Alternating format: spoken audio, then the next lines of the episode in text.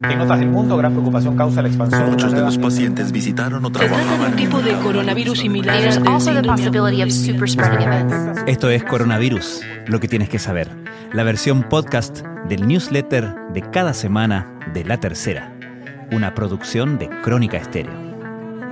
Es lunes 7 de septiembre.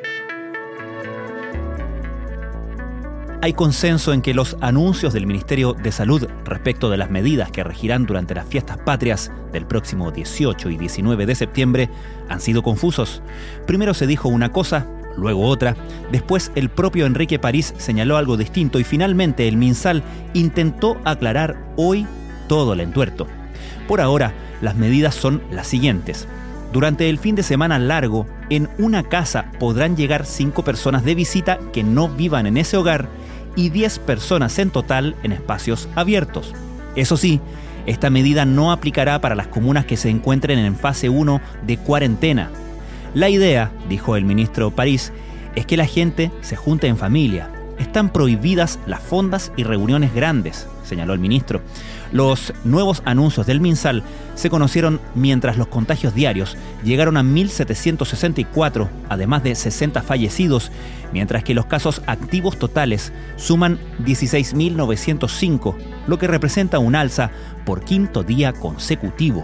En la antesala de que se cumplan seis meses de la pandemia a nivel global, un sondeo realizado por la Mutual de Seguros de Chile, CADEM, y la Universidad Adolfo Ibáñez ahondó en las expectativas, miedos y problemas que perciben los chilenos entre 25 y 60 años en estos momentos. Así, el 43% de los consultados mencionó sueldos y empleo como sus dos principales preocupaciones. Estas son las informaciones que destacamos en la cobertura de la tercera a la crisis del coronavirus.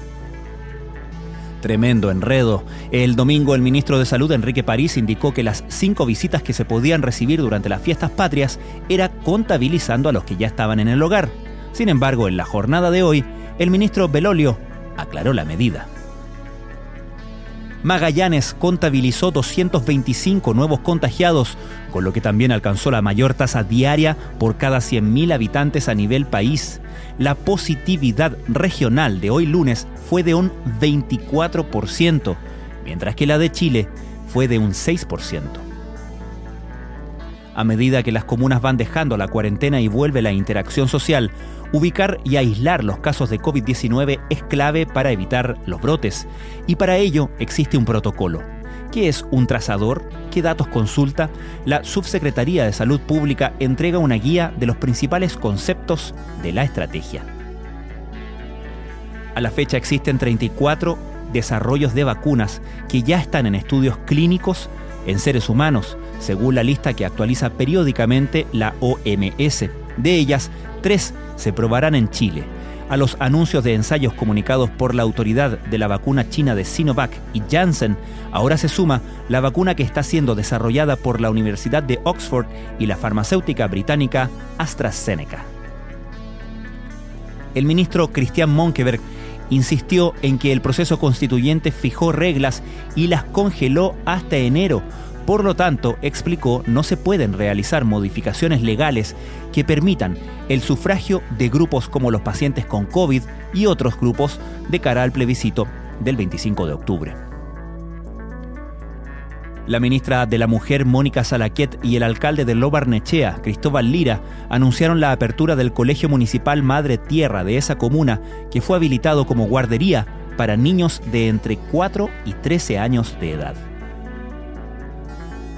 De los 27.2 millones de contagiados por COVID-19 en el planeta, 7 millones son casos activos, es decir, personas infectadas actualmente con PCR positivo y dentro de los 14 días en que pueden transmitir el virus.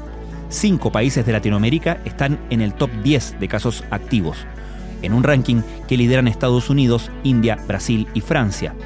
Chile tiene una de las menores cifras, 16.000. Esto fue Coronavirus, lo que tienes que saber, la versión podcast del newsletter semanal de La Tercera. La redacción es de Alejandro Tapia, la producción de Crónica Estéreo, el podcast diario de La Tercera que cada día, de lunes a viernes, te entrega un capítulo dedicado en profundidad a un tema de nuestra contingencia. Soy Francisco Aravena. Que tengan muy buenas tardes.